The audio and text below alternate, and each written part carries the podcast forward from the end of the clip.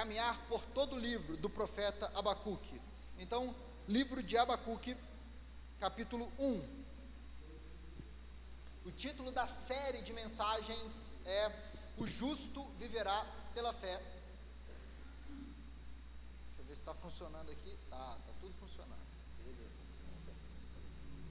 O, o título da série de mensagens é O Justo Viverá pela Fé. E a mensagem de hoje começa com uma pergunta: Onde está Deus? Esse é o título da mensagem de hoje. Eu quero convidar você a prestar bastante atenção, que eu creio que Deus vai abençoar a sua vida através da meditação da palavra. Abacuque, capítulo 1, nós vamos ler do versículo 1 até o versículo 4. Todos encontraram? Diz assim a palavra de Deus: Advertência revelada ao profeta Abacuque até quando, Senhor, clamarei por socorro sem que tu ouças? Até quando gritarei a ti violência sem que tragas salvação? Porque me fazes ver a injustiça e contemplar a maldade? A destruição e a violência estão, estão diante de mim, a luta e conflito por todo lado.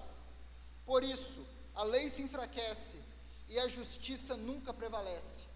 Os ímpios prejudicam os justos, e assim a justiça é pervertida. Vamos orar, irmãos? Pai, nós somos gratos a Ti pela leitura da Tua palavra. Somos gratos a Ti porque o Senhor nos alimenta, o Senhor cuida de nós. Obrigado, Senhor. Te peço que pela Tua graça, pelo amor que o Senhor tem para com o teu povo. Abençoa o teu povo nessa manhã, Senhor. Que o teu Espírito fale aos nossos corações. Que o teu Espírito nos encoraje a confiar em Ti, a colocar toda a nossa expectativa em Ti, toda a nossa esperança em Ti, mesmo quando não estamos entendendo o que está acontecendo. Fala conosco, para a Tua honra, para a Tua glória e para o Teu louvor. Oramos com fé, em nome de Jesus, amém e amém. Graças a Deus. Meus irmãos, nós vivemos em um mundo violento. Ou melhor, nós vivemos em um país também que é violento. No ano de 2019, dois anos atrás, mais de 40 mil pessoas foram assassinadas no Brasil.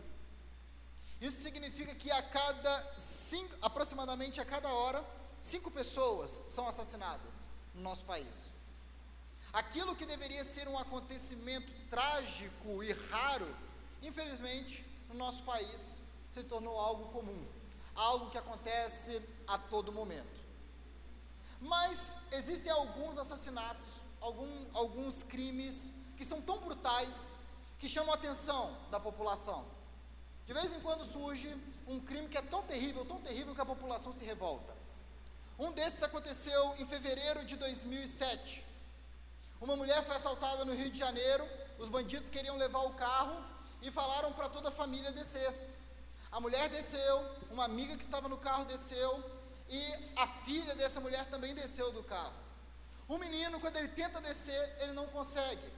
O menino de seis anos, ele fica preso pelo cinto de segurança. Os bandidos, eles não deixam é, a mãe soltar o menino e sabendo que o menino estavam lá, arrancam com o carro e arrastam aquele menino pela cidade. Eu não vou contar os detalhes do crime aqui, nós temos uma criança presente, é, isso não é necessário. Mas foi um crime terrível. O caso do menino João Hélio, com seis anos de idade, chocou o país. Os condenados, os criminosos, eles foram condenados a cerca de 40 anos de prisão cada um.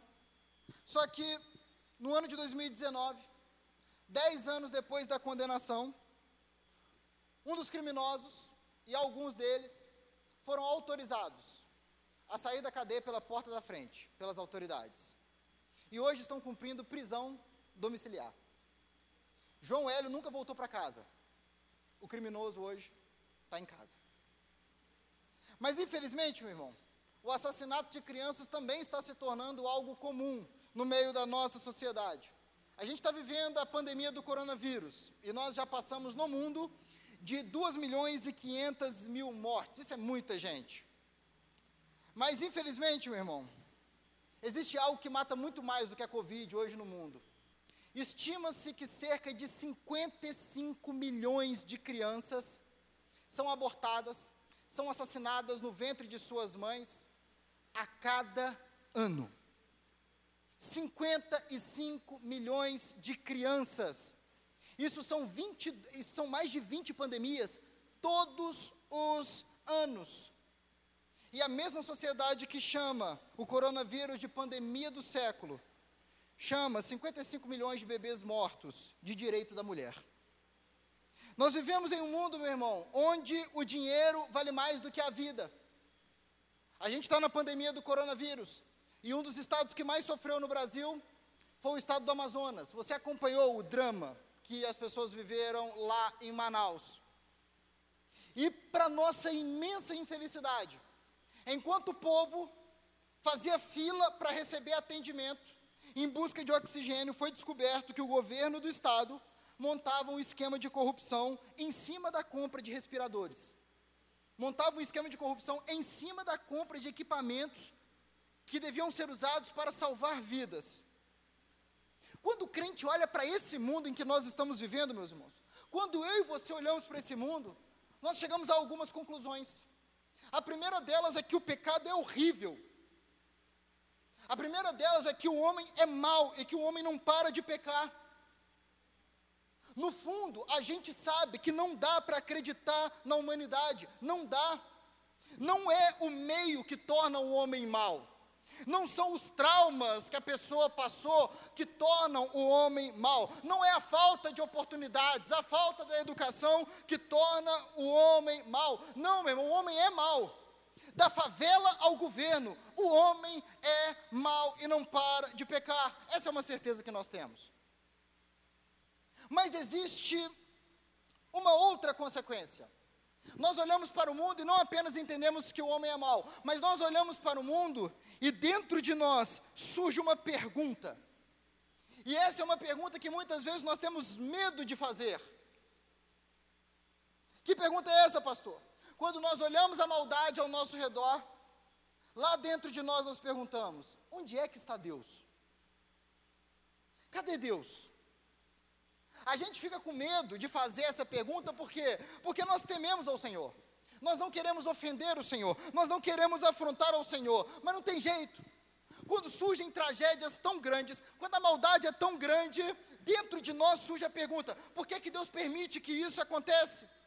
Por que, que Deus não dá um jeito nessa situação até quando o mundo vai continuar dessa maneira? Essa era a situação do profeta Abacuque que nós lemos aqui. E caminhando pelas páginas desse livro, meus irmãos, eu creio que nós vamos entender que Deus, mesmo quando parece estar ausente, Ele está reinando sobre todas as coisas. E no fim, os seus planos não vão falhar. Por isso, meu querido, nessa mensagem de hoje, eu gostaria que nós entendêssemos primeiro qual era a situação de Abacuque, e depois nós vamos ver que essa situação faz Abacuque clamar. E depois disso, nós vamos ver a nossa situação e o nosso clamor. Preste bastante atenção, que eu creio que se você prestar atenção, você vai conseguir entender perfeitamente o que a palavra de Deus diz aqui. Em primeiro lugar, vamos falar sobre. É, agora ele quis se rebelar, meu irmão. No teste funcionou normalmente, olha lá, ó, tá vendo? Quem sabe faz ao vivo, mas também tem hora que o ao vivo não funciona. Ah, foi. Está funcionando agora? Agora tá lá, ó. Amém. Ora aí, meu irmão, para funcionar. Primeiro lugar, a situação de Abacuque. Abacuque fazia parte do povo escolhido por Deus, do povo de Israel. Lembra? Israel foi o povo que foi tirado do Egito. Você conhece a história. E Israel não fez nada para ser liberto do Egito. Deus libertou aquele povo do Egito por quê? Porque Deus é misericordioso, Deus é fiel às suas promessas, Deus é cheio de amor para com o seu povo. E quando Deus tira o povo do Egito, o que é que Deus faz? Deus faz uma aliança, tá vendo? Tá funcionando. Deus faz uma aliança com esse povo. Ele tira o povo do Egito e estabelece uma aliança com esse povo. Ele chama o povo e fala assim: Eu sou o Senhor, o teu Deus, que te tirou da terra da escravidão, que te tirou do Egito. E o que, que Deus fala em seguida? Não terás outros deuses diante de mim. Eu sou o teu Deus e vocês são o meu povo. É uma aliança. Israel não deveria buscar outros deuses. E Deus, ele mostra quais são as consequências dessa aliança. Ele deixa bem claro: olha, Israel, se vocês obedecerem ao Senhor, vocês vão habitar nessa terra para sempre. Depois você pode ler em casa Deuteronômio 28. Vocês vão habitar nessa terra para sempre. Vocês serão abençoados. Vocês terão colheitas. Vocês vencerão os inimigos de vocês. Mas se vocês desobedecerem, se vocês quebrarem a aliança, vocês podem ter certeza que eu mesmo vou entregar vocês nas mãos dos seus inimigos. Existiu uma aliança. Se Israel obedecesse, Israel seria abençoado. Se Israel desobedecesse, Israel sofreria com o juízo do Senhor. A história é longa, muita coisa acontece, e em certo momento da história de Israel, nossa, misericórdia, Senhor, está acontecendo tudo ali. É, meu irmão, eu testei, tá? Às vezes acontece. Em certo momento da história de Israel, você tem ali dois reinos.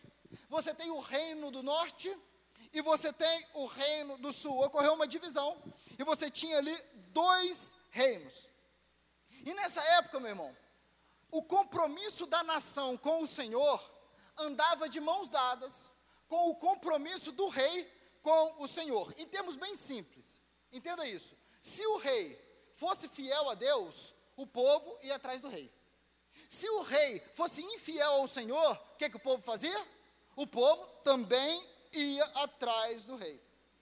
No reino do sul, se você olhar a história, você teve alguns reis que foram fiéis ao Senhor, mas você também teve alguns reis que foram infiéis, que foram desobedientes ao Senhor.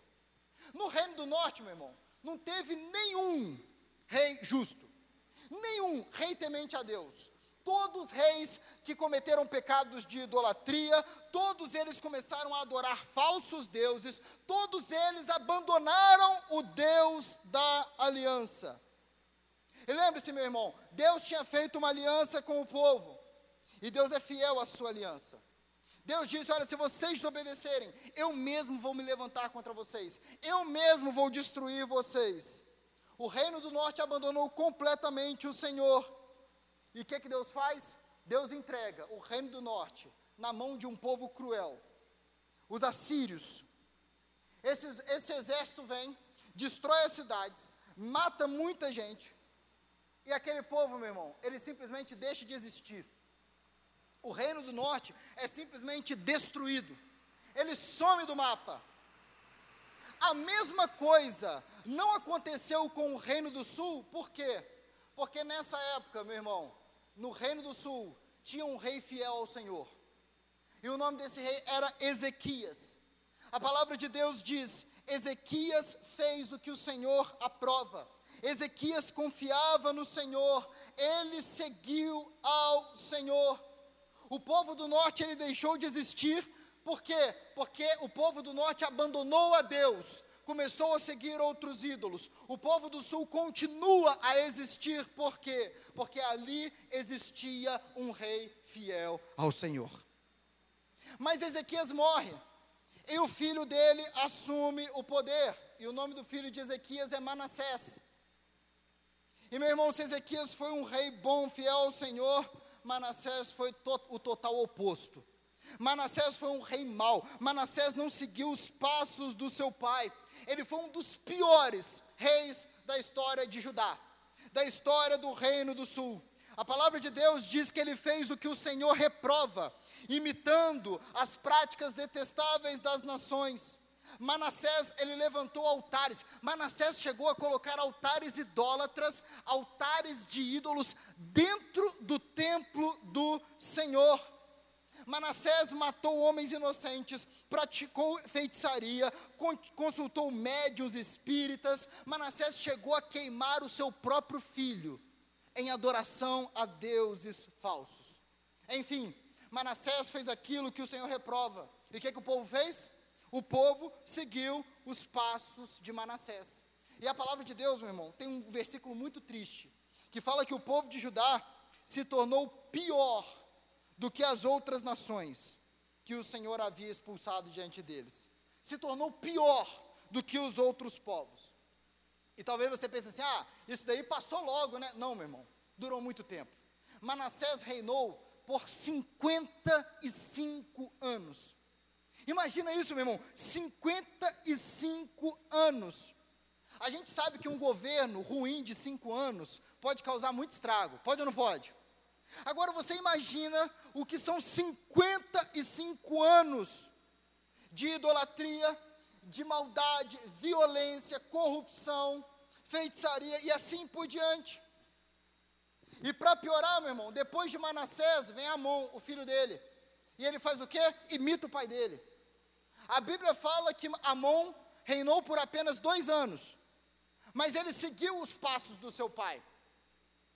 E quem olhava, meu irmão, para a sociedade no reino de Judá falava assim: ah, meu amigo, acabou.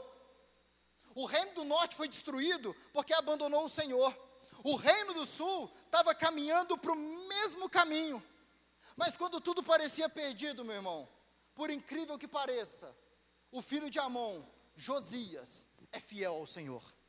Surge um rei fiel ao Senhor. Josias não seguiu o exemplo de Manassés, não seguiu o exemplo de Amon, Josias seguiu o exemplo de Ezequias. Josias fez uma reforma na sociedade. Ele destruiu os altares, ele proibiu a feitiçaria, ele foi um rei temente ao Senhor. Existe um versículo muito bonito que diz assim: Josias se voltou para o Senhor de todo o coração, de toda a alma e de todas as suas forças, exatamente como Deus tinha mandado. E aí, meu irmão, você viu um florescimento, um avivamento, um povo, estava surgindo um povo que estava voltando a buscar ao Senhor. E aí começa a surgir esperança, né? Agora vai, tempo de Manassés passou, agora nós vamos servir ao Senhor, mas de uma forma inesperada. Josias vai para uma batalha e Josias também morre. E aí, quem assume o poder é o filho de Josias, chamado Jeoaquim. E quando você acha que Jeoaquim vai seguir os passos do pai, não, meu irmão, ele não faz isso. Ele vai e se volta para os deuses das outras nações. Ele segue o exemplo de Manassés. E por que, que você está falando tudo isso, pastor? Porque é na época de Jeoaquim que Abacuque escreve o seu livro. É muito provável que é nessa época. É muito provável que Abacuque tenha sido um jovem na época do rei Josias. E depois tenha visto o rei Josias morrer. E o filho de Josias assumir o poder. Abacuque provavelmente cresceu em um reino onde o rei era fiel ao Senhor, onde as pessoas incentivavam a obedecer ao Senhor, a ser fiel ao Senhor. Mas de repente, aquele rei morre. E Abacuque vê um novo rei subir ao poder, um rei mau, um rei que, que, que não ama o Senhor, um rei que não honra ao Senhor. E Abacuque vê o que? O povo seguir os passos desse rei. O povo se tornando violento, o povo se tornando injusto, o povo se tornando corrupto. Jeremias viveu na mesma época de Abacuque. E olha o que, que Jeremias fala dessa, da sociedade nessa época. Jeremias olha para a sociedade e fala assim, e Deus fala, né? Para mim, todos eles são como Sodoma. O povo de Jerusalém é como Gomorra, as cidades que Deus destruiu com fogo. Abacuque também olha para a sociedade e o, que, que ele, e o que ele vê não é nada bom. Abacuque olha para a sociedade, ele faz o diagnóstico, e o que ele vê é uma sociedade com uma doença terrível, uma doença com estágio terminal. Vamos ver como é que estava a sociedade. Olhe para a sua Bíblia. No versículo 2, Abacuque diz assim, lá no meio do versículo: Até quando gritarei a ti violência? Era uma sociedade violenta. A violência ela tinha se espalhado como um fermento. Estava em todos os lugares. Tinha violência no meio dos pobres, tinha violência no meio dos ricos, tinha violência nos palácios e tinha violência nos casebres. Jerusalém era uma cidade que estava transbordando de sangue. Além da violência, era uma sociedade que tinha injustiça. Olha o versículo 3: Por que me fazes ver a injustiça? A injustiça, meu irmão, era a regra. A lei de Deus era apenas uma peça de decoração. Às vezes a gente sente isso no nosso país, né? Que a lei às vezes é apenas uma peça de decoração. Está lá, mas muitas vezes não é respeitada. Os juízes, eles, eles ajudavam quem pagava mais. Eles não faziam justiça. O oprimido, o injustiçado, ele não tinha para onde correr. Porque se ele fosse ao juiz, o juiz favorecia o injusto. Além de ser violenta, além de ser injusta, era uma, era uma sociedade que não tinha paz. Olha o versículo 3, a segunda parte. A destruição e a violência estão diante de mim. A luta e conflito por todo lado. Não tinha amor, meu irmão. Era um querendo prevalecer sobre o outro. Não tinha acordo, não tinha perdão. Era lei da selva. O mais forte sobrevive. Abacuque diz: Senhor, a violência está diante dos meus olhos. Abacuque não precisava nem fazer investigação para achar a maldade. A maldade estava bem diante dos olhos dele. Os tumores da doença estavam bem visíveis. O profeta que viveu numa época em que Deus era obedecido, em que Deus era honrado, agora estava vivendo em uma sociedade, no meio de um povo mau, no meio de um povo infiel ao Senhor. E quando Abacuque olha para o mundo mal em que ele vivia, isso faz o profeta falar. Isso faz o profeta, como dizem alguns, abrir o bico diante de Deus. Abacuque clama ao Senhor. Diante desse cenário terrível, e aí nós chegamos ao segundo momento dessa mensagem. Diante desse cenário horroroso, Abacuque ele se volta para Deus. E isso é muito interessante no livro do profeta, porque o profeta, geralmente era aquele que falava para o povo em nome de Deus. O profeta era, era aquele que se voltava para o povo, repreendia a nação, era aquele que falava para o povo assim: assim diz o Senhor. Era aquele que entregava as palavras de Deus para o povo, mas Abacuque não. Abacuque, ele não se volta para falar com o povo, não. Abacuque, ele se volta para falar com Deus. Ele vê a tragédia e ele não vai falar com o povo, ele vai falar com Deus. A voz de Abacuque, ela não é dirigida às ruas, a voz de Abacuque é dirigida aos céus. Abacuque não sobe ao lugar mais alto para gritar e todo mundo ouvir. Não, Abacuque se ajoelha para falar com um único Deus.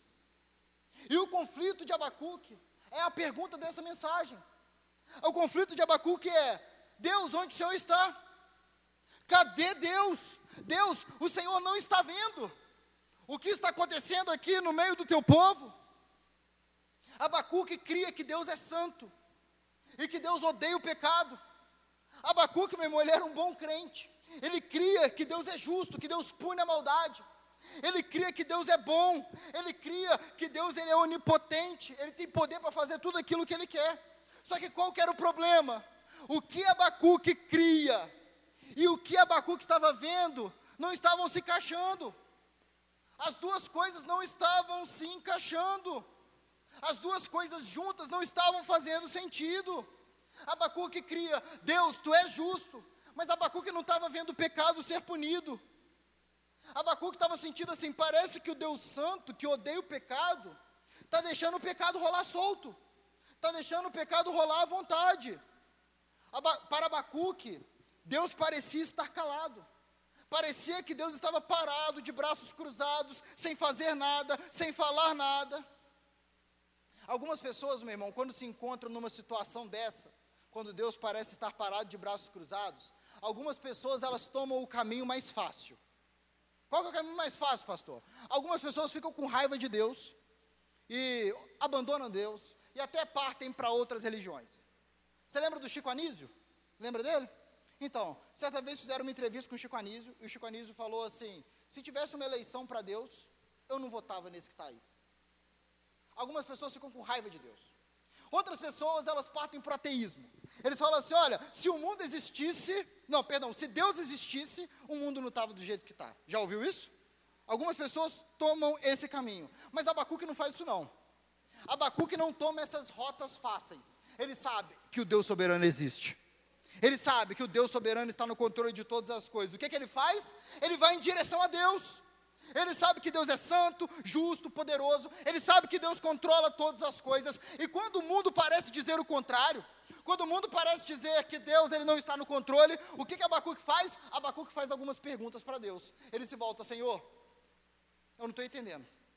Eu preciso fazer algumas perguntas. Abacuque se volta para Deus e ele faz duas perguntas. A primeira pergunta está no versículo 2. Veja aí na sua Bíblia. Abacuque fala: Até quando, Senhor, clamarei por socorro sem que tu me ouças? Até quando gritarei a ti sem que traga salvação? A primeira pergunta que Abacuque faz é a pergunta que nós também fazemos no meio do sofrimento. Abacuque pergunta: Até quando, Senhor? Até quando? A situação, meu irmão, não era simples, a situação era urgente. Abacuque estava aflito, angustiado, confuso. Ele grita, ele clama por socorro. Você só grita por socorro quando a situação é urgente, certo? Só quando é urgente. Quem está se afogando, meu irmão, não pode esperar 10 minutos para gritar socorro, né? Tem que gritar socorro na hora. Quem está preso em algum lugar e o lugar começa a pegar fogo, não pode, ah, daqui a cinco minutos eu começo a gritar por socorro. Não! Grita socorro na hora. Por quê? Porque a situação é urgente. Abacuque grita por socorro, por quê? Porque para Abacuque não dava para esperar mais. Algo tinha que ser feito. Não dava para esperar mais a violência continuar. Não dava para esperar a corrupção continuar. Não dava para os conflitos continuarem. E por isso ele se volta para Deus e ele pergunta: Senhor, até quando?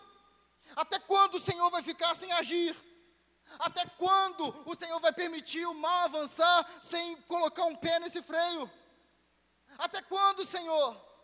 Abacuque estava clamando, mas parece que Deus não estava ouvindo. Parecia que Deus estava desinteressado. Parecia que os olhos de Deus estavam fechados. Parecia que os ouvidos de Deus estavam fechados. Abacuque orava, mas parecia que Deus não respondia. E essa situação, meu irmão, não aconteceu só com Abacuque, não. Vários homens na Bíblia perguntaram para Deus: Senhor, até quando? Davi perguntou várias vezes: Senhor, até quando? Tem, ora, tem uma oração que Davi faz, que Davi fala assim: Senhor, acorda, Senhor, desperta, até quando? Moisés, no Salmo 90, também fala: Senhor, até quando será assim? Meu irmão, em Apocalipse capítulo 6, falam que os crentes no céu, eles falam: Senhor, até quando? Até quando o Senhor vai esperar para fazer a justiça na terra? Até quando o Senhor vai esperar? Essa é uma pergunta que não foi só Abacu, que você. Nos... Não, mas gente fez, Davi, Moisés, os crentes no céu estão fazendo essa pergunta. Deus estava demorando para agir, meu irmão. E isso estava afligindo o coração de Abacuque. Mas Abacuque faz uma segunda pergunta. A primeira é: até quando? A segunda pergunta está no versículo 3. Diz assim: Veja aí na sua Bíblia. Por que me fazes ver a injustiça e contemplar a maldade? Quando a gente está sofrendo, a gente fala, até quando, né? Mas a gente também fala, Senhor, por quê? Por que me fazes ver a injustiça? A gente não fica satisfeito só de confiar no Senhor, né? A gente também quer saber por que Deus faz o que Ele faz. A gente quer saber os motivos de Deus. A gente quer saber por que Deus permite certas coisas. A gente quer saber por que Deus não dá o que a gente quer. A gente quer que Deus dê satisfações para a gente, ou não é? No fim das contas, a gente quer que Deus apresente um relatório, meu irmão, completinho. Fala assim, eu fiz isso por causa disso, daquilo, daquilo, outro. Jó foi alguém que sofreu sem entender porque que ele estava sofrendo. E se você ler o livro de Jó, você vai ver que ali tem uma perguntinha que aparece muito frequentemente. Que pergunta é essa? Por quê? Jó pergunta, meu irmão, Deus, por quê? Ele fala, por que, que eu estou sofrendo? Por que, que a minha dor não cessa? Senhor, por que, que eu perdi meus filhos? Por que eu não morri no ventre da minha mãe? Por que, que eu não morri quando eu ia nascer? Por que o Senhor não me mata de uma vez? Por quê? E sabe o que é interessante, meu irmão? O livro de Jó termina e Deus não responde. Deus não dá nenhuma explicação para Jó. Abacuque fez duas perguntas. Abacuque pergunta: Senhor, até quando? Senhor, por quê? E depois disso, o que, é que o profeta faz? o profeta ele se lamenta diante de Deus. Versículo 4 diz assim: Por isso, a lei se enfraquece e a justiça nunca prevalece. Os ímpios prejudicam os justos, e assim a justiça é pervertida. No versículo 4, Abacuque, ele derrama o coração diante de Deus e ele fala: Senhor, ó, é isso que está acontecendo. Senhor, olha, é, esse é o resultado do Senhor não impedir as coisas. É isso que está acontecendo. O mal está imperando, o justo está sofrendo, o injusto está tá prosperando. É isso que está acontecendo, Senhor. Abacuque está falando assim: Senhor, pelo fato do, do Senhor não punir, do Senhor não acabar a maldade, a situação está ficando cada vez pior.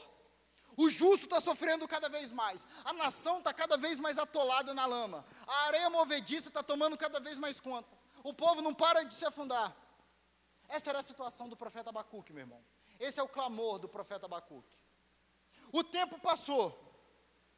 Mas a verdade é que o mundo, ele não mudou tanto como as pessoas imaginam. A tecnologia mudou. Mas o drama, meu irmão, ele continuou o mesmo. Até hoje.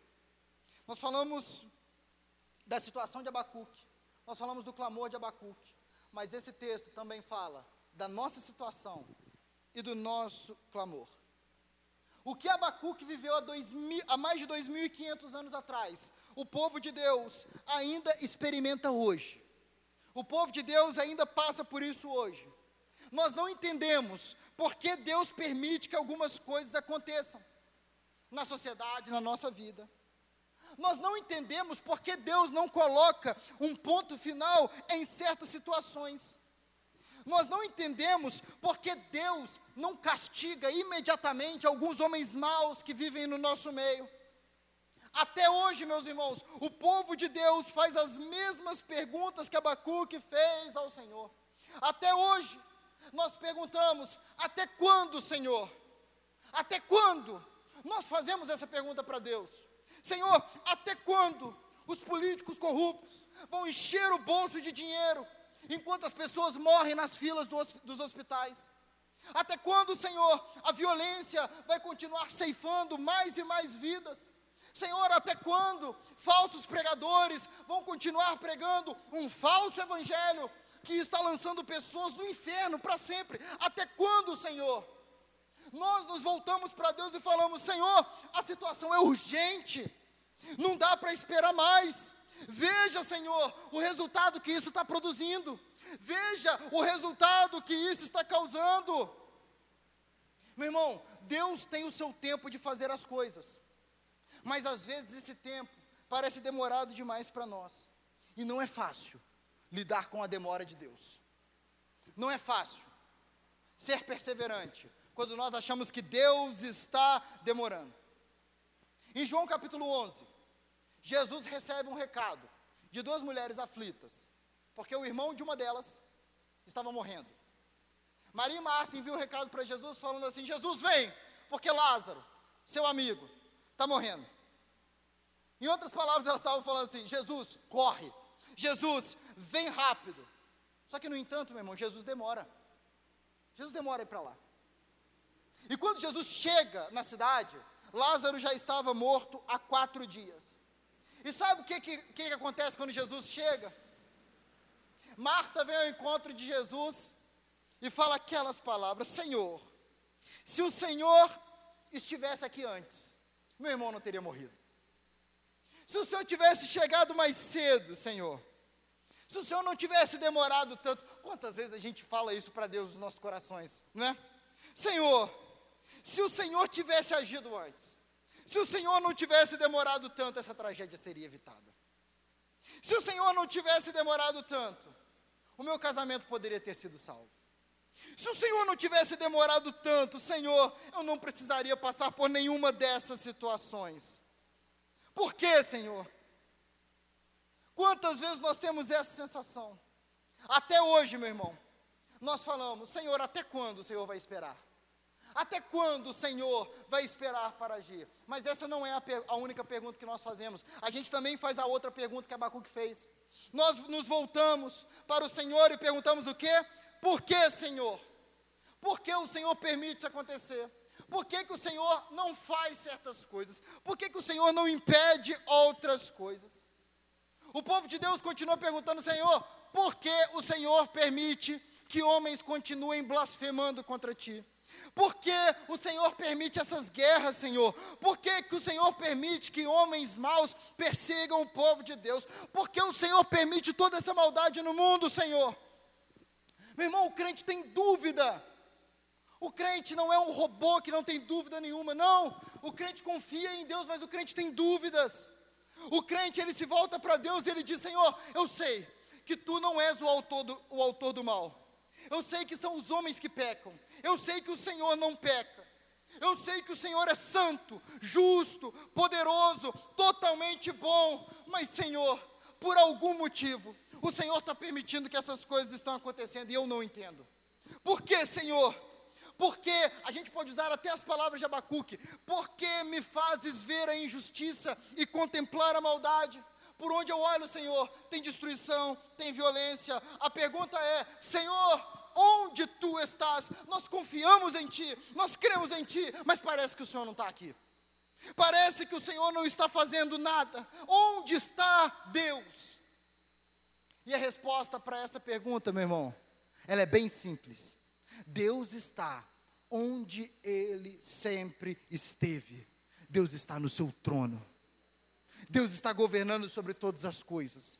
O Salmo 11 diz: O Senhor tem o seu trono nos céus e os seus olhos observam, os seus olhos examinam a vida dos filhos, dos homens. Meu irmão, Deus reina sobre todo o universo e Ele conhece e Ele sabe da nossa vida. Cada detalhe dos nossos dias estão bem diante dos olhos do Senhor. Mas aí a gente pergunta, tá, mas isso não resolve o problema. Então, se Deus sabe de tudo, se Deus controla tudo, se Deus tem um controle de todas as coisas, por que, que Ele está permitindo isso tudo acontecer?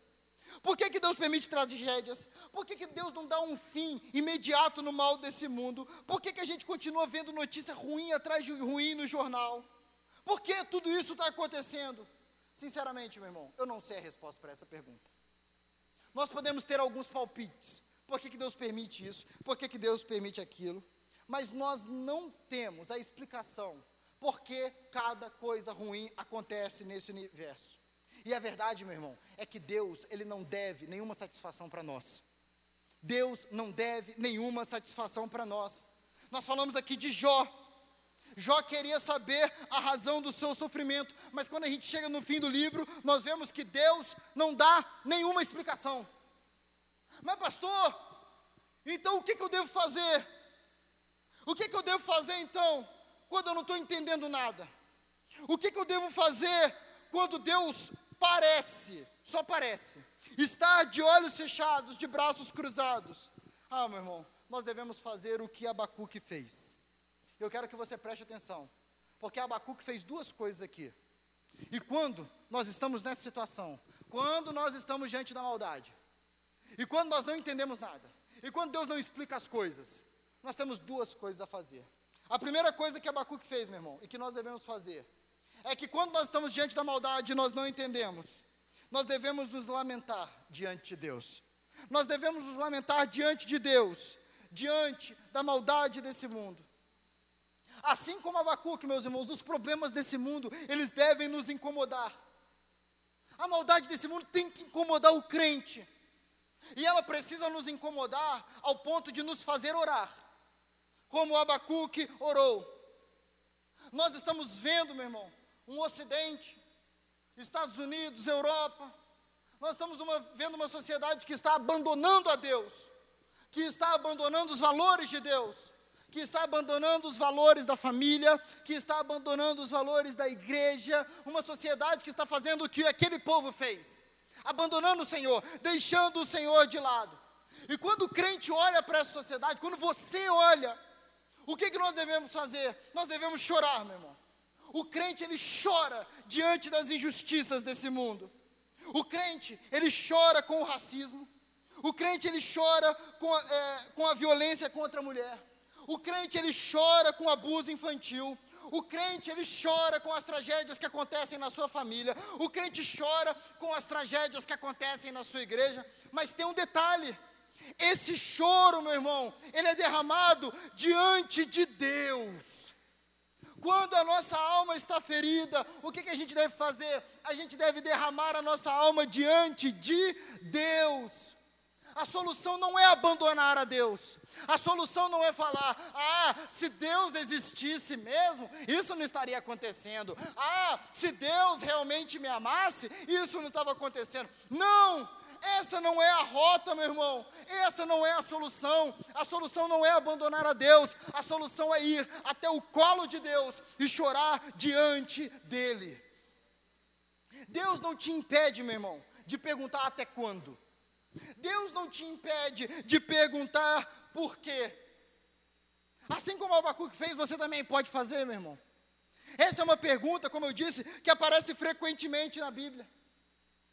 Não é errado se lamentar diante de Deus, falando: Senhor, olha que tragédia, olha que coisa terrível, até quando, Senhor? Meu irmão, existe um livro na Bíblia chamado Lamentações, que mostra que esse lamento diante de Deus é algo completamente legítimo. Por quê? Porque nós vivemos em um mundo que nos dá motivos para chorar. Deus não te impede, meu irmão, de perguntar por quê. Deus não te impede de perguntar até quando, mas tem um detalhe. Se a sua alma está ferida, meu irmão, se você não está entendendo porque as coisas estão como estão na sua família, porque as coisas estão como estão no seu casamento, na sua vida, se você não entende porque as coisas estão como estão nesse mundo bagunçado, sabe o que você deve fazer, meu irmão? Faça como Abacuque. Chore diante de Deus. Pergunte até quando, pergunte por quê, mas pergunte isso para Deus. Vá até Ele, dobre os seus joelhos, derrame a sua alma. Por quê? Porque é nele que você encontra consolo. É nele que as nossas forças são renovadas. É nele que nós encontramos esperanças nesse mundo sem nenhuma esperança. Não busque outra alternativa, meu irmão. Não busque outra rota fácil. Não existe outro caminho. Não existe outra fonte. No meio do sofrimento, corra para o Senhor, porque nele está o consolo, mesmo quando não entendemos. Então a primeira coisa que o crente deve fazer, quando está diante da maldade, a primeira coisa que o crente deve fazer quando surge no seu coração a pergunta: onde está Deus? Ele deve ir até Deus e derramar o seu coração diante de Deus. Ele deve se lamentar diante do Senhor. Mas existe mais uma coisa, meu irmão, que o crente deve fazer. A segunda coisa que ele deve fazer é, mesmo quando nós não estamos entendendo o que está acontecendo ao nosso redor. Mesmo quando a gente não está entendendo nada. Mesmo quando a gente está perguntando, Senhor, até quando? Senhor, por quê? Mesmo nesses momentos, preste bastante atenção nisso. Você deve confiar que Deus é quem Ele diz que Ele é. Você precisa confiar que Deus é quem Ele diz que Ele é. Mesmo quando não estamos entendendo, nós precisamos confiar. Abacuque, meu irmão, ele continuou, ele, ele não estava entendendo, as coisas não estavam se encaixando, mas ele continuou confiando que Deus é quem ele é, que ele é santo, que ele é o Deus da aliança, que ele é o Deus fiel, que ele é o Deus poderoso. E por isso Abacuque se volta para Deus. No meio da dor, meu irmão, no meio do sofrimento, no meio da maldade, que é difícil até de olhar, meu irmão, continue crendo que Deus é quem ele diz que ele é. Mesmo quando não estamos entendendo, precisamos confiar que Deus é sábio, que Deus é bom, que Deus é santo. Mesmo quando não estamos entendendo, precisamos confiar que Deus sabe o que Ele está fazendo. Mesmo quando não estamos entendendo, precisamos confiar que os caminhos de Deus, eles são mais altos que os nossos, que os pensamentos de Deus, eles são mais altos do que os nossos.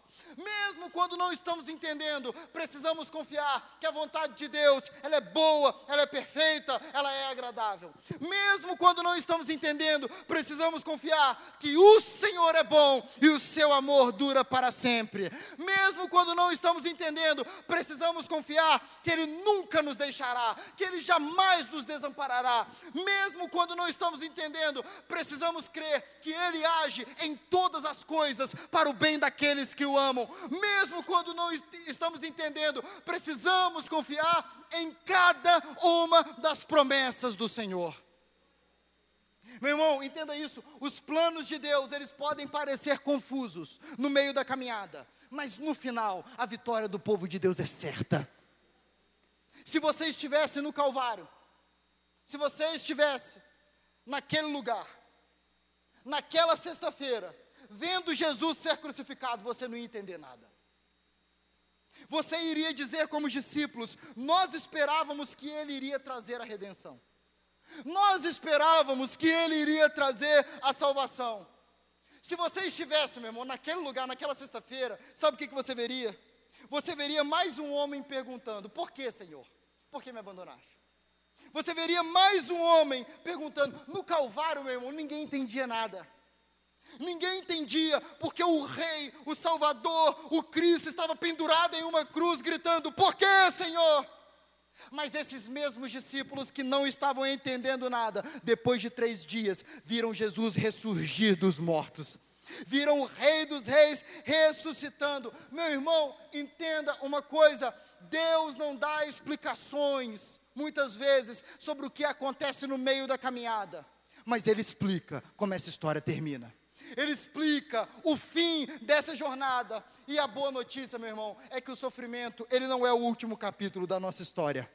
O sofrimento ele tem data marcada para acabar, meu irmão. Em breve, como nós cantamos, Jesus Cristo voltará. Em breve o reino de Deus virá. E nesse reino, meu irmão, não existe morte. Nesse reino não existe dor. Nesse reino nós não perguntamos até quando, Senhor. Nesse reino nós não vamos perguntar por que, Senhor. Nesse reino, meu irmão, tudo será festa. Apocalipse 21, versículo 4 diz que Ele enxugará dos nossos olhos toda lágrima, meu irmão, cada lágrima derramada será enxugada. Nós vamos ter consolo eterno, consolo completo. Não haverá morte, tristeza, choro, dor, porque a antiga morte já passou. Guarde isso. Deus não explica todos os detalhes no meio da caminhada, mas Ele explica como tudo vai acabar. Ele é aquele que fala para mim e para você: olha, os seus sofrimentos atuais, eles não se comparam com a glória que será revelada. Ele diz: olha, as aflições que você está passando, elas são leves e momentâneas, porque a glória que está para vir é muito maior. Ele diz: bem-aventurados os que têm fome e sede de justiça, por quê? Porque eles serão saciados. Bem-aventurados aqueles que choram, por quê? Porque eles serão consolados. Então, meu irmão, a gente não sabe todos os detalhes do meio da caminhada. A gente pergunta por quê e muitas vezes não recebe resposta. Mas a gente sabe como a história termina. E o que, que a gente faz enquanto a história não termina? Enquanto não chega aquele grande dia, nós permanecemos firmes no Senhor. Nós permanecemos firmados nele. Meu irmão, para concluir, quando parecer que Deus não está presente, não está presente, quando parecer que Deus não está fazendo nada, continue confiando no Senhor, porque o justo, meu irmão, ele vive pela fé. O justo, ele caminha pela fé. Faça como Abacuque, chore diante de Deus, lamente-se diante de Deus, mas faça isso com Deus. Permaneça com Ele e continue crendo que, mesmo quando tudo ao nosso redor nos mostra o contrário, Deus continua sendo quem Ele é. O justo vive pela fé, meu irmão. O justo vive confiando na palavra de Deus, confiando nas promessas do Senhor. Então, querido, chore diante de Deus, confie no, no nosso Senhor, porque Ele deixa bem claro para nós: o choro pode durar uma noite, mas a alegria virá pela manhã. Esse mundo está repleto de trevas, mas em breve, meu irmão, o sol da justiça nascerá. Em breve nós veremos o nosso Senhor. Onde está Deus? Deus está onde ele sempre esteve, no seu trono. Onde está Deus? Deus está onde ele sempre esteve, no meio do seu povo. Onde está Deus? Deus está onde ele sempre esteve, governando sobre todas as coisas, para que chegue aquele glorioso dia. Confiemos no Senhor, meu irmão, mesmo quando estamos perguntando até quando, por quê? Confiemos no Senhor. Eu quero convidar você a ficar de pé, nós vamos orar.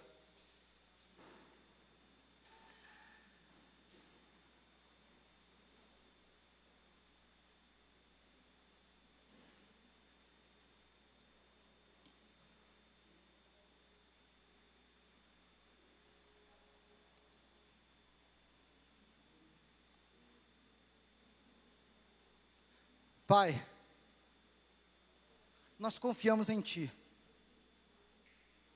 Nós somos o Teu povo.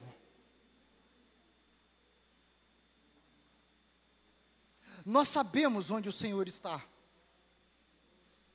Nós sabemos que o Senhor está conosco. Sabemos que Tu és Emmanuel, Deus conosco. Por isso, nessa manhã, nós nos juntamos e declaramos que nossa confiança está em Ti. Muitas vezes nós não entendemos algumas coisas que, não, que acontecem na nossa vida, Senhor. Não entendemos algumas coisas que acontecem nesse mundo. Muitas vezes o nosso coração é tentado a achar que o Senhor não está no controle. Mas nós vivemos pela fé, Senhor. Nós confiamos em Ti. Nós confiamos na tua palavra, nós confiamos que o Senhor é quem o Senhor diz que o Senhor é. E por isso, Senhor, nós te pedimos, dê-nos um coração que confie em Ti. Esse mundo, Senhor, olha para as tragédias e blasfema contra Ti, e te abandona. Nós olhamos para essas tragédias e nós nos voltamos para Ti, porque Tu és a única esperança, Senhor. Eu te peço nessa manhã, Senhor, enche o coração do Teu povo de fé em Ti, mesmo quando não conseguimos explicar, Senhor. Enche o nosso coração de fé, para que o Teu nome seja glorificado no nosso meio, para que o Teu nome seja exaltado no meio do Teu povo, Senhor. Te pedimos isso e declaramos que até o fim continuaremos crendo em Ti. Ainda que os montes se abalem, ainda que a terra trema, ainda que tudo seja destruído, Tu és a nossa salvação. Ainda que tudo seja tirado de nós, nossa confiança está em Ti, Senhor. Nossa confiança está em Ti. Nós vivemos pela fé. Em nome de Jesus.